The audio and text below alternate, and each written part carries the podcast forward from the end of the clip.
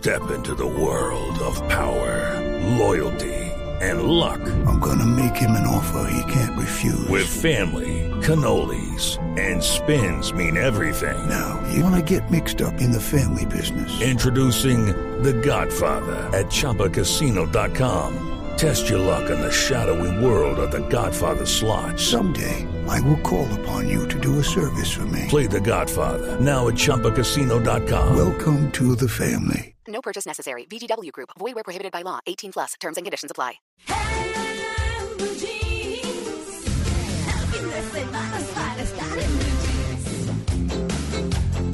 ¿Qué tal? Llegó Luis Carlos con los buñuelos. Ay, hablando de No, pecado. Eh, hablando de pecadillos. pero claro, ah, pan de bonito, ah, me ¿Pan de guarda bonito? mejor, Mejor, me Ese- guarda uno y con bocadillo. ¿Qué Ese dirá el doctor Juan también. Rivera Pero- de eso? No, ya le vamos a preguntar. Es que, ¿qué tal? Dayani? Mari, mira lo que trae Luis Carlos y tú no puedes comer. Yo, perdón. ¿Quién dijo que no puedo comer? No, claro. Diga. Pues es que vamos a, a saludar al, al doctor Juan Rivera. Miren, el doctor Juan Rivera es experto en temas médicos de la cadena Univisión.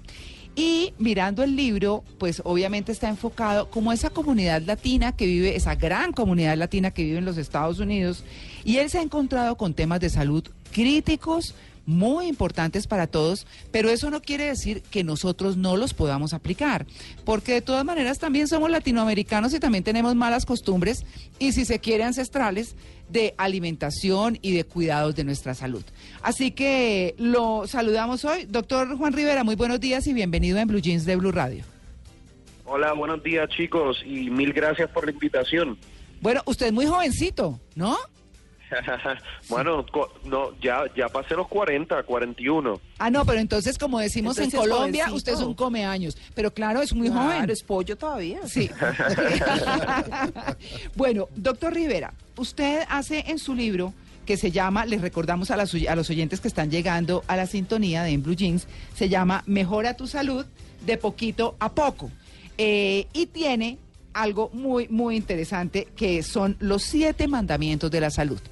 Y para que eh, tengan una idea de lo que contiene el libro, pues habla, tiene dos partes. Y en la primera parte habla de cómo es el corazón latino, pero hablando de las enfermedades cardiovasculares, de todo lo que nos pasa, digamos que podríamos decir de alguna forma que de los accidentes cerebrovasculares también.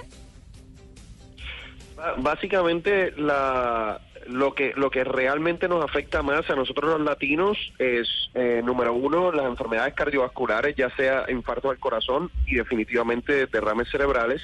También eh, el cáncer. Eh, lo tercero que nos afecta mucho, que está asociado, estas últimas dos, sería la obesidad y la diabetes. Ah, y en sí. realidad cuando uno ve todas estas cuatro cosas, están asociados uno con la otra. O sea, al tener un índice alto de sobrepeso y obesidad, aumenta el riesgo de enfermedades cardiovasculares, aumenta el riesgo de diabetes y aumenta el riesgo de cáncer.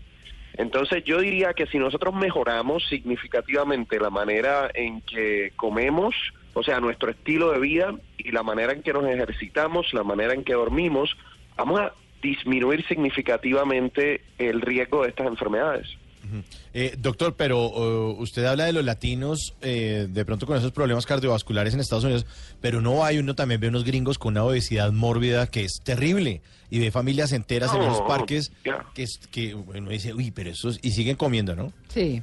Definitivamente, o sea, no, yo hablo de los latinos porque obviamente estamos hablando de la, de la comunidad latina, pero en Estados Unidos eh, las enfermedades cardiovasculares también son la primera causa de muerte eh, para los americanos, es la primera causa de muerte también para los afroamericanos. Ah. Entonces, eh, básicamente es eh, la, la causa de muerte principal en la mayoría de los países industrializados. Ah. Claro, usted hace una tarea muy juiciosa y entonces les cuenta a sus lectores en el libro eh, cómo identificar si tienen X o Y síntomas para que vayan al médico y entonces eviten un cáncer o entonces piensen que puede tener una diabetes.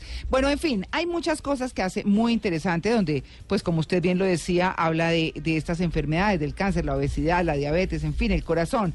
Pero vámonos a la segunda parte, que es lo que nos trae hoy justamente al, al programa, y tiene que ver con los siete mandamientos de la salud. ¿Por qué siete, doctor? Básicamente son siete porque cuando yo me senté a conceptualizar el libro, yo lo que quería básicamente resumir era si yo ahora mismo pienso cuáles son aquellas cosas que nosotros podríamos mejorar, que tiene un impacto directo en dos cosas, en nuestra calidad de vida y en cuánto tiempo vivimos, estos mandamientos básicamente son esas cosas y, y salieron siete. Eh, o sea que no necesariamente fue porque siete fuese un número mágico ni nada por el estilo. Es que yo eh, eh, consideré que estas siete cosas son muy importantes para nuestra calidad de vida y nuestra longevidad. Claro, eh, en ese orden de ideas, pues eh, comencemos con el primer mandamiento, ¿no? Eh, con la dieta de poquito a poco. Yo quiero decirles además que cuando uno se lee la dieta se da cuenta que hay formas más fáciles de reducir peso. Eso sí, con expectativas un poco más a Claro. largo plazo de lo que uno quisiera, porque así como se gastó tiempo comiendo, pues también se lo tiene que gastar adelgazando. O sea, Claro. eso, eso tiene que ser así. Entonces dice, dice usted, eh, eh, doctor Rivera, que la dieta, el, el- digamos que el gran error eh, que cometen las personas es que en, un- en una nueva, nueva dieta es que se miran de afuera hacia adentro. ¿Eso qué quiere decir? Básicamente lo que quiere decir es que lamentablemente la mayoría de las personas que se ponen en, en algún tipo de plan alimenticio o dieta, como le llamamos, lo hacen simplemente a corto plazo porque quieren eh, ponerse un traje que ya no se pueden poner o unos jeans que no se pueden poner, porque quieren bajar 20 libras en un mes porque tienen un evento, una boda. Y entonces recurren a estas dietas eh, que realmente en la mayoría de los casos no son saludables, en donde se eliminan a veces eh, una, mm, una categoría completa de alimentos o en donde las calorías se restringen significativamente. Y entonces eso no es duradero. Puede ser que bajen las 15 libras o las 20 libras en un mes o dos meses, pero ¿qué sucede? Luego de eso son planes que no pueden seguir para el resto de su vida y vuelven y suben 30 y 40 libras. Y esto no es esto no es un secreto, o sea, yo me he reunido con, con empresarios eh, de estas compañías que son enormes, ¿no? Que tienen productos de dieta y todo, y, y ellos mismos me lo han dicho, o sea, ellos dependen de esa mentalidad de lo que le llamamos el, el yo-yo, ¿no? O sea, el subir y bajar, el subir y bajar para, para mantenerse en negocio. Ah, O sea, claro, claro. Eh, doctor, ¿y qué tiene que ver ese punto en el que usted dice, no veo, pero tengo fe? Bueno, porque básicamente eh, no veo por qué tengo fe. Lo que quiere decir es que al principio, cuando uno hace un cambio de dieta, cinco libras, que a lo mejor la persona se mira en el espejo y dice, ay, todavía realmente yo no veo un cambio significativo, pero cinco libras se ha demostrado que es lo suficiente para empezar a cambiar el azúcar en tu sangre, para que la insulina baje y el azúcar el- en sangre esté más controlada, para que la presión sanguínea, por ejemplo, empiece a controlarse de manera mejor. O sea, son cambios que pasan en el interior que con cinco libras ya empezamos a notarlos nosotros los médicos. Entonces, no se supone que alguien quiera bajar 20 libras en un mes porque Mm. esas 20 libras seguramente las subió en años. Entonces, lo ideal es bajar de una a dos libras a la semana. Eso es lo que realmente es ideal bajar de peso y eso es lo que se ha demostrado que después, cuando llegues a las 20 libras o a las 30 libras, eh, tienes más probabilidad de quedarte en ese peso y no de subir de nuevo, como decíamos, que es el, el efecto del yoyo. El yo-yo, ah, claro. ok, doctor. Sí, eso le iba a preguntar. Eh, eh, yo tenía entendido que, digamos, yo peso 78 kilos y hago de pronto una dieta, me pongo juicioso, pero es cierto que el cuerpo tiene como una memoria, como que quiere de nuevo volver a ese peso que normalmente tenía y por eso es más fácil otra vez volver a perder el tiempo en la dieta. Tienes toda la razón y es, una, es un comentario muy, muy bueno eh, porque hay estudios científicos que demuestran que tu cuerpo tiene como, co- imagínatelo como un termómetro del peso. ¿Qué quiere decir? Hay un peso en que tu cuerpo ya se siente cómodo y se siente demasiado cómodo. Lamentablemente, en nuestras generaciones, en este mundo moderno, ese peso en donde el, el- la persona y el cuerpo se siente cómodo no es el más saludable porque estamos en sociedades en donde se come demasiado. Mm, Entonces. ¿qué sucede? Que cuando tú estás tratando de bajar de peso y bajas significativamente de ese de ese peso en donde tu cuerpo ese termómetro se siente contento, tu cuerpo va a, va a tratar de sabotearte, o sea, tu cuerpo va a tratar de volver a ese peso y ahí es cuando la gente se queja que no puede seguir la dieta, que tengo estrés para comer eh, y, y con eso hay que hay que luchar, pero no podemos luchar haciendo dietas que, por ejemplo, en un día comemos más que 500 calorías. Sí, no. Porque, Pollo y piña. ¿por, ¿Por cuánto va a durar eso? Sí. No. Sí, no, no, no, absolutamente. O sea, lo que es que activar el organismo. Doctor, a propósito de lo que estaba preguntando también Mauricio, hay un reto eh, que es muy viral en Internet, que es el reto de los 21 días. Es un método, digamos, que se usa tanto para dejar de fumar como para cambiar de hábitos alimenticios. En realidad, ¿el cuerpo sí puede aprender o el cerebro sí puede aprender en 21 días o es pura carreta, como decimos acá en Colombia? Pues mira, hay eso, todos estos retos de los 21 días surgen de estudios eh, que se han hecho, en muchos de ellos en, en animales, que te demuestran que para cambiar un comportamiento, ya sea cualquier tipo de comportamiento, se necesitan por lo menos 21 días eh, para que el cerebro pues comience a hacer los cambios necesarios para que la persona se acostumbre. Ahora, en mi experiencia, te puedo decir, 21 días haciendo una dieta no es suficiente. No, no es suficiente porque realmente lo que yo le digo a mis pacientes es lo siguiente. Vas a hacer una dieta, ¿no? Y vamos a, vamos a suponer que la primera fase de la dieta dura dos meses o dura tres meses. ¿Qué sucede? Esos son meses que tú tienes que utilizar para ir modificando tu cerebro para hacer un cambio por el resto de tu vida. Entonces, Sí.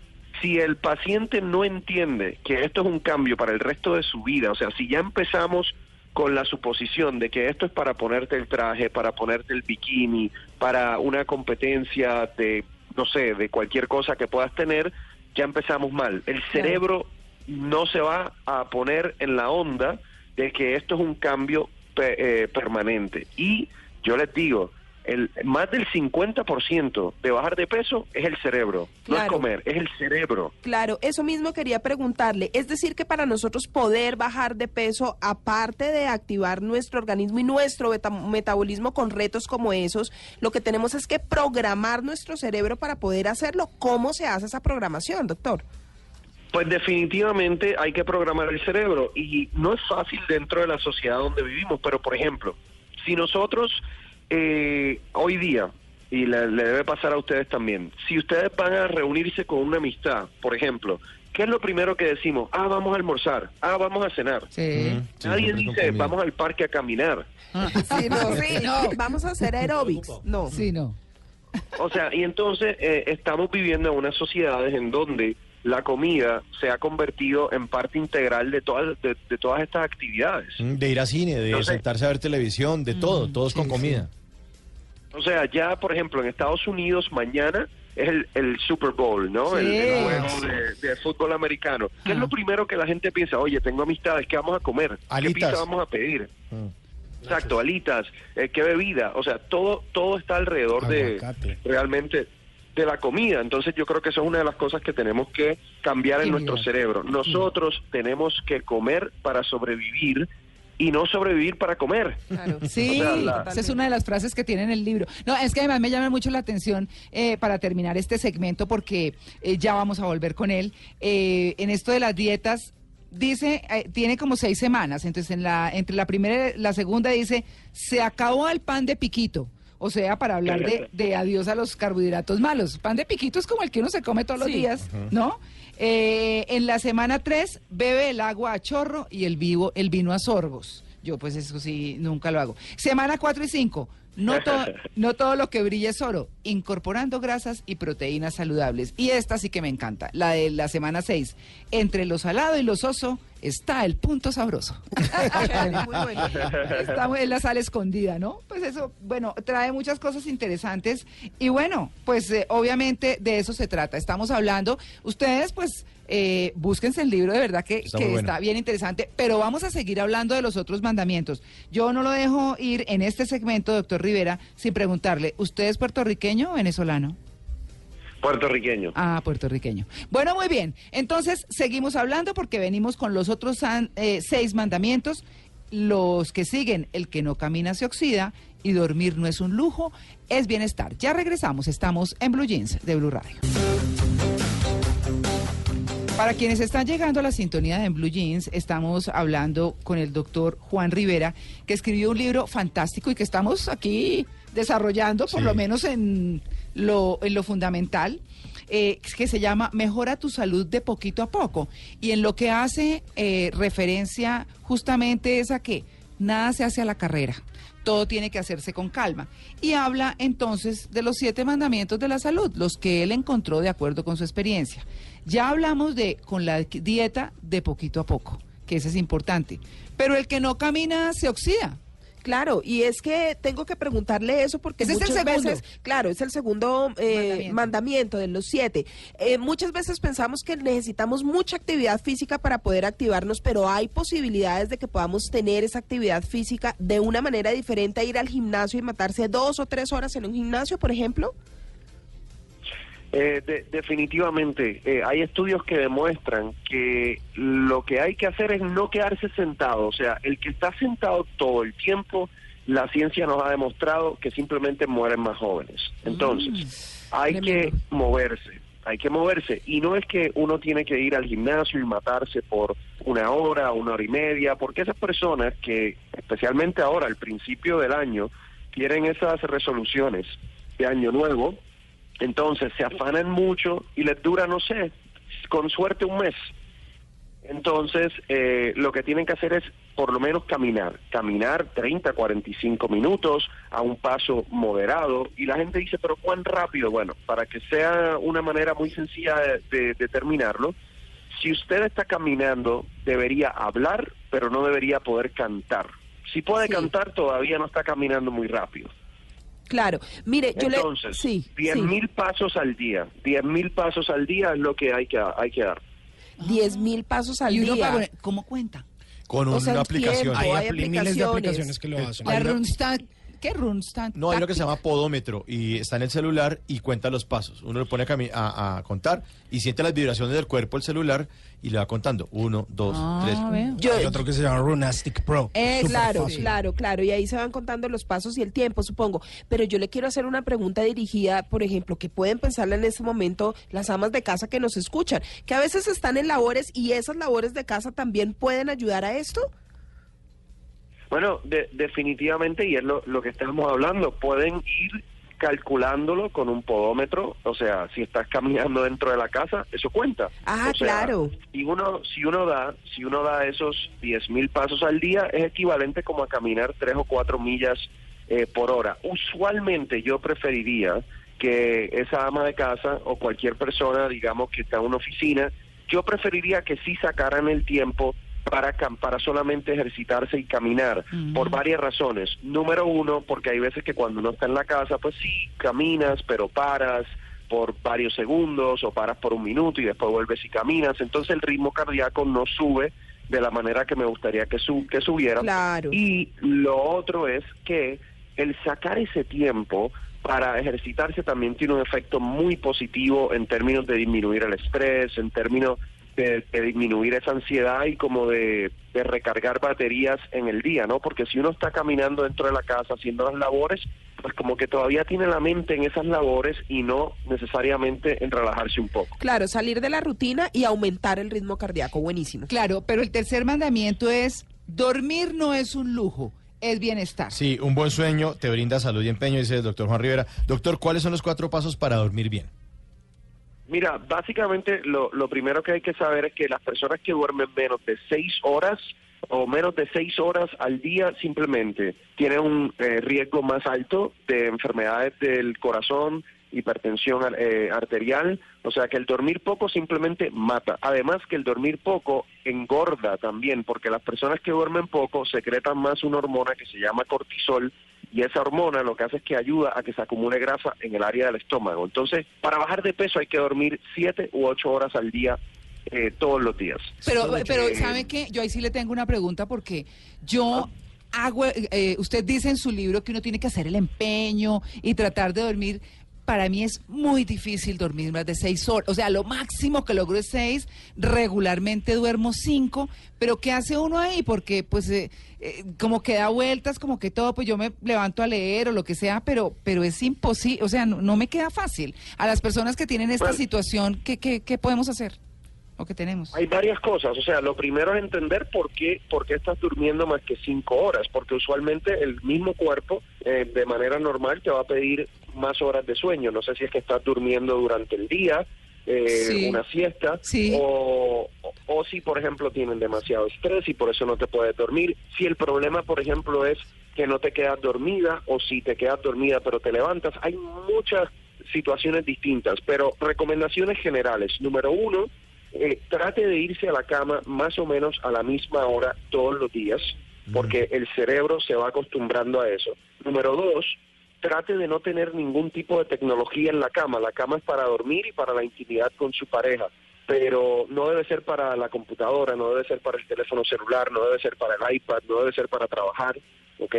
Eh, y tener esa rutina de higiene del sueño es muy importante. Les cuento un dato muy rápido mío. Yo siempre tuve problemas de sueño en el libro, lo digo, eh, y es una historia más larga, pero haciendo el cuento corto, yo todos, todas las noches veo el mismo programa de televisión que lo han grabado y ya mi cerebro cuando ve ese programa de televisión, Ah. que les puedo decir cuál es, es, es básicamente Seinfeld, Ajá. Ah, no, pero ¿cómo se duerme con No. esos chistes? Es buenísimo, uno no puede quedar dormido, doctor. Sí. Es difícil. Cuando, cuando mi cerebro ya ve que yo pongo Seinfeld, ya está tan y tan acostumbrado a que es hora de dormir que en los próximos 10 minutos me duermo. Y esa costumbre, ese ejercicio mental es muy importante para, para la higiene del sueño, ¿no? Y, y lo otro es no, cuando estamos en el fin de semana, pues no levantarse tan tarde, a las 10 de la mañana, 11 de la mañana, porque ¿qué sucede? Entonces ya el cuerpo no sabe, no tiene esa rutina. O sea, en el fin de semana tratemos de levantarnos más o menos a la misma hora que nos levantamos durante la semana. Sí, claro, usted justamente mencionó eh, algo que tiene que ver con el cuarto mandamiento, es que el estrés es la epidemia del siglo. La voy a pasar por alto no porque no sea importante, sino porque de eso se habla mucho y pues también, bueno, dejémosles inquietudes a nuestros oyentes eh, Para que el libro, compren el claro. libro, para que lo vean. Es que hay un tema muy importante, María Clara, Sí. que es el de el sexo, doctor, y aquí ya todo el mundo es el abre los ojos, quinto mandamiento, porque el sexo, y se habla mucho de las bondades cardiovasculares y el ejercicio, porque es el secreto mejor guardado para tener una muy buena salud. Mira, definitivamente el, el sexo es muy importante y ah, voy a hacer una aclaración que a lo mejor nuestros oyentes no se la imaginan, Sí. pero aquí va la aclaración porque esto es basado en estudios científicos. El sexo con su pareja, Ajá. o sea, el sexo En con pareja. su pareja no quiere decir que la persona, por ejemplo, una persona promiscua, una persona que puede tener sexo con muchas eh, diferentes parejas, ese no recibe el beneficio. ¿Ah, sí? Ah, Pues sí. Ah, Por zángano. bueno, me parece. Por zángano. Sí, claro. por, por, por dos cosas, por Sí. dos cosas. Número uno, alguien que tiene ese estilo de vida, pues obviamente está mucho más expuesto a enfermedades de transmisión sexual. Sí. Y número dos, y número dos, se ha demostrado que parte de ese beneficio que viene a raíz de tener esa relación sexual con su pareja es por por la intimidad y por eh, en inglés le decimos el bonding que hay entre la, la mujer y el hombre, entre ese matrimonio Como o el esa pareja. O, o, by the way, entre hombre y hombre también, si son una pareja estable eh, que llevan tiempo viviendo juntos, ¿no? Hombre, hombre, mujer, mujer, mujer, hombre, no importa. Es ese Todo lo bonding, esa sentido lealtad, esa unidad que existe entre ellos, que también es lo que le da el beneficio, como decíamos, el beneficio cardiovascular, Sí. la secreción, la secreción de, de hormonas De la felicidad, como claro. la la felicidad, como la oxitocina, etcétera.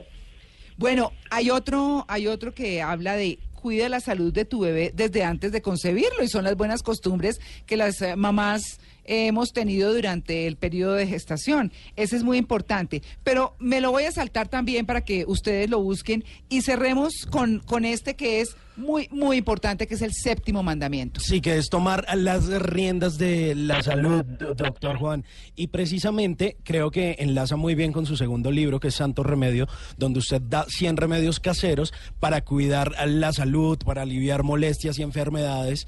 Y, por supuesto, todas esas cosas que de pronto tenemos por ahí en la casa y que no vemos tan útiles, pero que combinadas pues nos sientan muy bien. Definitivamente, mira, este este mandamiento quizás es el más controversial porque realmente lo que habla es de errores médicos. Y no estoy hablando de, de médicos que a propósito cometen un error para hacerle daño a alguien, sino de los sistemas médicos de salud que se ha demostrado que pues al cometer errores pues sí tienen un efecto significativo en las personas. En Estados Unidos, las estadísticas son bien claras. La causa de muerte número tres, prevenible, eh, es errores médicos. Entonces, en esta sección yo le digo a las personas cómo ustedes pueden protegerse, si están en un hospital, si están en una clínica, si van a hacerse una cirugía, cómo se pueden proteger de esos errores sistémicos de los sistemas de salud. Que, que- que no quiere decir, como digo, que los sistemas de salud, los doctores, las enfermeras estén haciendo actos criminales para hacerle daño, no. Es que los sistemas se han vuelto tan complicados que se cometen errores. Mm. Entonces, todos los hemos todos los hemos escuchado, le dan el medicamento que no es a una persona. Entonces, en el libro yo les digo, si usted si usted está en el hospital, trate de tener a un familiar, a un amigo, a su pareja allí con usted, porque en el hospital enfermo uno está vulnerable y no está pendiente todo el tiempo. Entonces, la otra persona que está con usted puede decirle a la enfermera, oiga, ese medicamento está seguro que es para Juan Rivera. Sí, ok, ah, bueno, perfecto. Entonces, esos sistemas de protección son muy importantes. claro. Ok, Doc. Y, y a propósito de, de esos 100 remedios caseros, ¿qué le puede aconsejar de pronto a la gente? Pues no sé, por ejemplo, aquí María Lourdes tiene gripa para cuidarse, para subir esas defensas. Mira, va- le- te voy a dar eh, especialmente lo que yo uso, que también está en el libro, en el segundo libro de Santo Remedio. Eh, cuando yo siento que me estoy enfermando con gripa, número uno, lo primero que hago es que tomo por lo menos 2.000 miligramos de vitamina C al día. Sí. Después de eso, eh, me, me chupo unas pastillitas de zinc. Ah, y, y realmente zinc. el zinc, pero no, no pueden ser pastillas de tragar, tienen que ser pastillas eh, que se disuelvan en la boca. ¿Por Sí. qué? Porque el virus usualmente está en la garganta y cuando se disuelve en la boca, entonces llega a la garganta. Si se lo traga, lleva llega al estómago, Sí, entonces claro. no hace el mismo efecto. Claro. Y finalmente, equinacia. ¿Equinacia? ¿Eso qué es? ¿Eso qué es? Ajá. Equinacia es una raíz, eh, básicamente, que se ha demostrado que tiene propiedades para fortalecer fortalecer el sistema inmunológico. sí. Y ya lo venden en lo venden en suplementos, o sea. Y la miel de abejas, por ejemplo, que uno toma miel de abejas con limón también para subir las defensas, ¿también puede ser bueno? Mira, la miel de abeja a mí me gusta más para la tos. Ah, ok, perfecto, perfecto. Eh, la miel de abeja para la tos. Y, y lo otro, que ya que lo estábamos hablando, que es para, el, para las personas que, que no pueden dormir, eh, el té de pasiflora o maracuyá.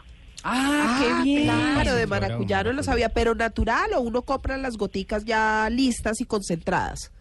Bueno, me- siempre natural mejor, Sí. pero pero obviamente muchas de estas cosas ya las venden. Entonces, el maracuyá lo que hace es que aumenta un neurotransmisor en el cerebro que se llama GABA, eh, y ese neurotransmisor es el que te calma y te va induciendo el sueño. Doctor Juan, usted, usted, Juan Rivera, usted me acepta una invitación en un tiempito eh, para hablar de esas, de esas eh, medicina natural, de cómo manejar las cosas de, eh, que usted menciona en su segundo libro.